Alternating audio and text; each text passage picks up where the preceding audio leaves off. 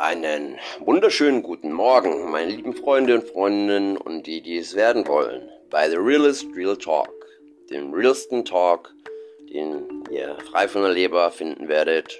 Hier wird kein Blatt vor den Mund genommen und wenn ihr möchtet, dann nehmt euch doch eine Tasse Tee oder Kaffee, lehnt euch zurück und hört mit zu, was ich heute recherchiert habe. Ja, bei Google bin ich sofort auf die Demonstration vom 1. August in Berlin gestoßen. Also vorletztes Wochenende am Sonntag. Da haben einige Gruppierungen trotz Demonstrationsverbotes in Berlin gegen die Corona-Maßnahmen demonstriert. Und die ganze Corona-Politik. Und dies war ein Netzwerk aus, was mich besorgt hat. Ex-Soldaten, Ex-Polizisten und Querdenkern, Reichsbürgern und dort wurde seitens der Aktivisten mit Gewalt gegen äh, Reporter und Polizisten agiert. Und das ist schon erschreckend. Gerade diese drastische, heftige Mischung.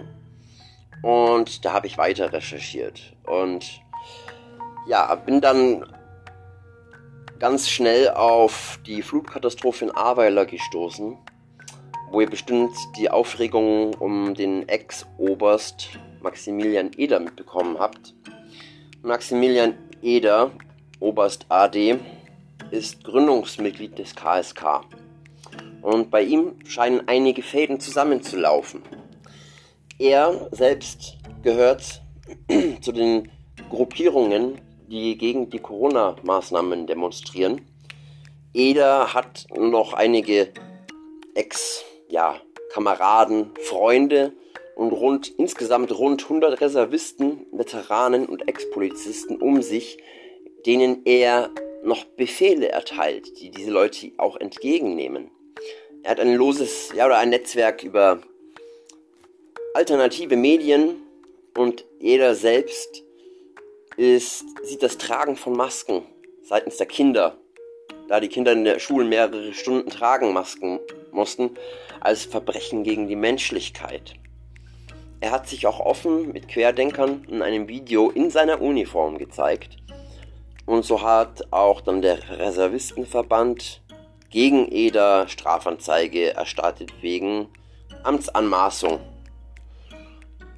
Eder hat in Ahrweiler mit einem Dutzend seiner Mitstreiter, Ex-Militärs, auch hochrangigen Ex-Militärs, eine Grundschule besetzt und die hat er als zeitweise ja, Hauptquartier verwendet und gab den Befehl zur Hochwasserhilfe, den sogenannten Befehl Nummer 1, so nannte er ihn. Befehl Nummer 1 und da habe ich mal weiter geguckt. Und es soll jetzt gar nicht so sehr um die Hochwasserkatastrophe gehen, sondern wer sich um Maximilian Eder denn herumtummelt. Mitunterzeichner des Befehl Nummer 1 war Querdenkergründer Michael Ballweg, dann Frank Horn, der Reservist ist und eine Telegram-Gruppe von Reservisten ca. 7000 Mitgliedern leitet Horn selbst will eben mehrere militärische Gruppierungen und Aktivisten vereinen für den Tag X, wie er sagt. Und an dem sollen unter anderem Angela Merkel und viele andere Politiker dem Internationalen Strafgerichtshof in Den Haag überstellt werden.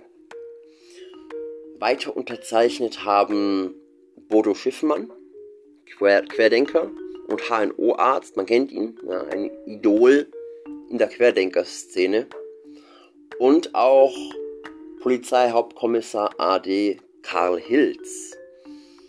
Er ist Gründer des, der Aktivisten Polizisten für Aufklärung und er war auch bei dieser Demonstration an diesem Sonntag, vorletztes Wochenende dabei, hat dort auch selber Reden gehalten und wurde aber mit ca. 1000 Leuten, 1000 anderen Leuten vorläufig festgenommen. Hilz nannte das Vorgehen der Polizei Hochverrat und er war mutmaßlich der Redelsführer von 5000 Aktivisten an diesem Sonntag. 5000. Meine Güte. Also, da stellen sich mir die Haare auf, wie viele Leute da folgen. Ja, ich habe weiter recherchiert und mitbekommen, dass, weiß nicht, ihr kennt vielleicht Karl, nein, Peter Fitzek. Peter Fitzek, der Erste, wie er sich nennt, der sich selbst zum König hat krönen lassen oder selbst gekrönt hat. Medienwirksam, wirklich professionell gefilmt, toll ausgeleuchtet mit Zepter und Reichsapfel und hat das Königreich Deutschland ausgerufen.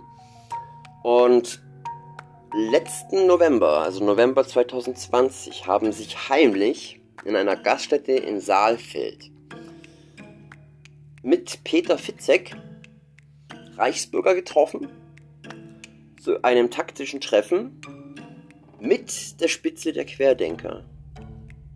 Also da hat wirklich die Einladung, die Einladung, die kam durch den Querdenker-Gründer Michael Ballweg. Und es gibt dann auch ein belegtes Schriftstück, den Medien vorliegt, in einer Dokumentation der ARD auch zu sehen ist. Ähm, Michael Ballweg hat die Staatsbürgerschaft sozusagen des Königreichs Deutschland übernommen. Hatte zeitweise auch ein Konto bei, eine Bank kann man nicht sagen, aber einer Gemeinschaft, ja, von Fitzek, äh, hat er Geld angelegt. Fitzek hat schon mal eine Bank gegründet, die dann äh, geräumt wurde und es Strafanzeige gab und so weiter. Da gab es ganz viel Trubel drum und jetzt hat er eben das Ganze nicht mehr Bank genannt, sondern ich habe das jetzt nicht auf dem Schirm. Jedenfalls das Konto wurde aber wieder aufgelöst von Ballweg. So hat es den Medien mitgeteilt. Wahrscheinlich war es kein so taktisch kluger Zug. Naja, nun sieht man, dass sich so viele verschiedene Gruppierungen zusammenschließen in Deutschland momentan.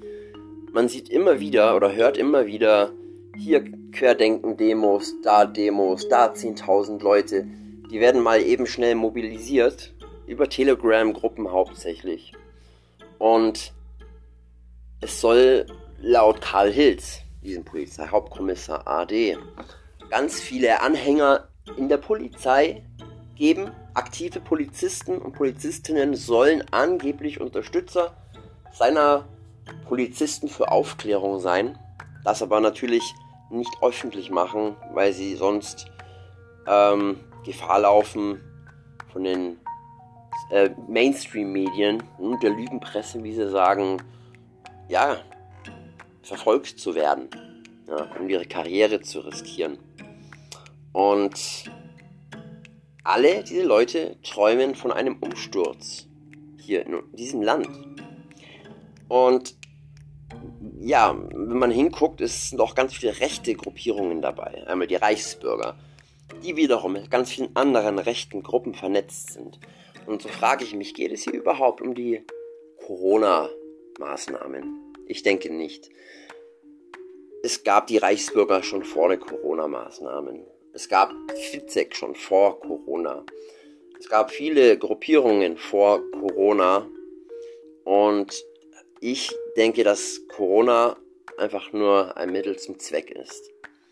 Widerstand zu leisten, aktiv in den Widerstand zu gehen und es ist einfach erschreckend. Man kann nicht mehr davon sprechen, dass das einfach irgendwelche Deppen sind, die da rummarschieren und irgendwelchen Blödsinn verbreiten. Und ja, sie verbreiten Blödsinn, ja, muss ich mal ganz ehrlich sagen. Und ja, es ist, wird gefährlich, meiner Meinung nach. Muss man, man muss das ernst nehmen. Bodo Schiffmann selbst hat in einem Interview geäußert, dass man aktiv in der Querdenkenszene nach Leuten sucht mit militärischer Erfahrung, mit Erfahrung im militärischen Bereich. Für was braucht man das? Für was braucht eine Querdenken-Szene militärische Unterstützung? Also, es ist wirklich momentan gefährlich und man weiß natürlich auch nicht, was in geschlossenen Gruppen, in verschlüsselten Chats und äh, ja, Geheimgruppen, was dort so abgeht. Gut, man kann versuchen, da reinzukommen. Und vieles ist auch bekannt. Nur, das ist nur die Spitze des Eisberges. Und es gibt eben eine Sache, die ist nicht zu hacken. Das ist Papier, Schriftstücke. Ja, wenn man geheime Treffen hat, natürlich, man könnte abgehört werden. Aber wenn sich Leute lose treffen, also wirklich nicht keine festen Gruppierungen, nur, sondern nur so sporadisch aufeinander treffen, sich oder sich treffen, geheim dort Unterredungen führen, wenn man das nicht abhört, dann ist das nicht, das kann man eigentlich nicht hacken. Das ist dann eben nicht irgendwo festgehalten. Und so frage ich mich, was kommt auf uns zu? Was meint ihr? Was ist eure Meinung? Glaubt ihr, Deutschland ist in Gefahr? Glaubt ihr, dass diese Gruppierungen eine große Gefahr für Deutschland sind? Also ich bin der Meinung, ja, auf jeden Fall. Das unterschreibe ich sofort so. Der Verfassungsschutz, auch seine Augen drauf.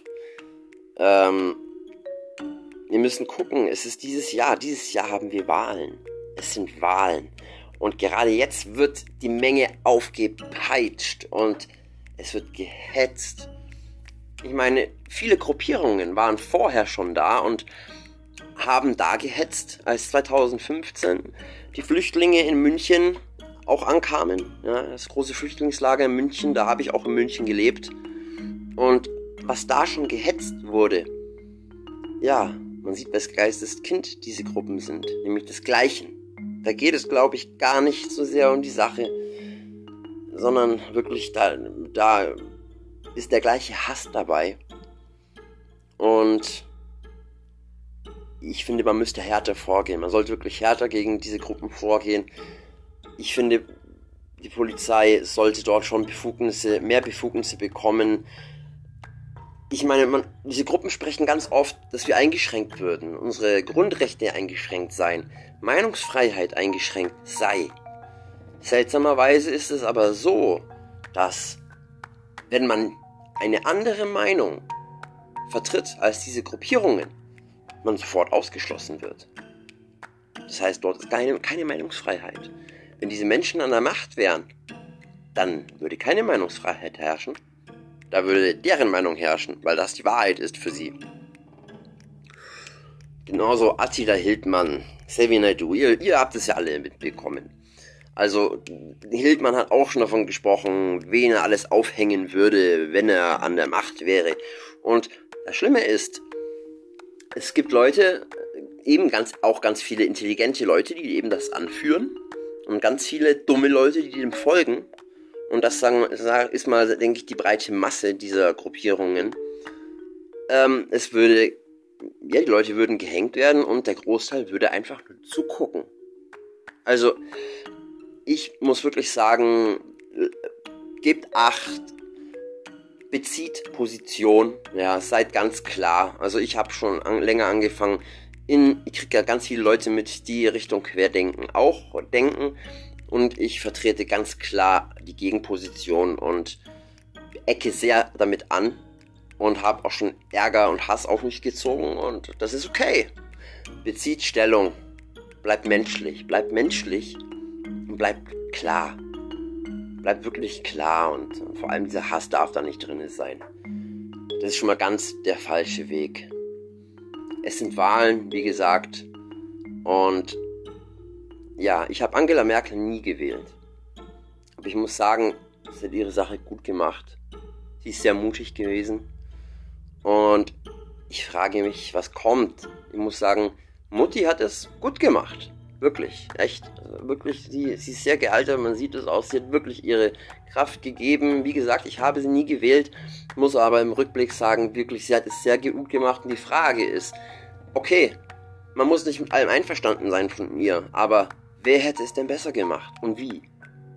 Ich bin offen dafür, aber keine Ahnung. Ja, was denkt ihr? Ich gebe euch das mit auf den Weg und wünsche euch einen schönen Tag. Euer Tobi.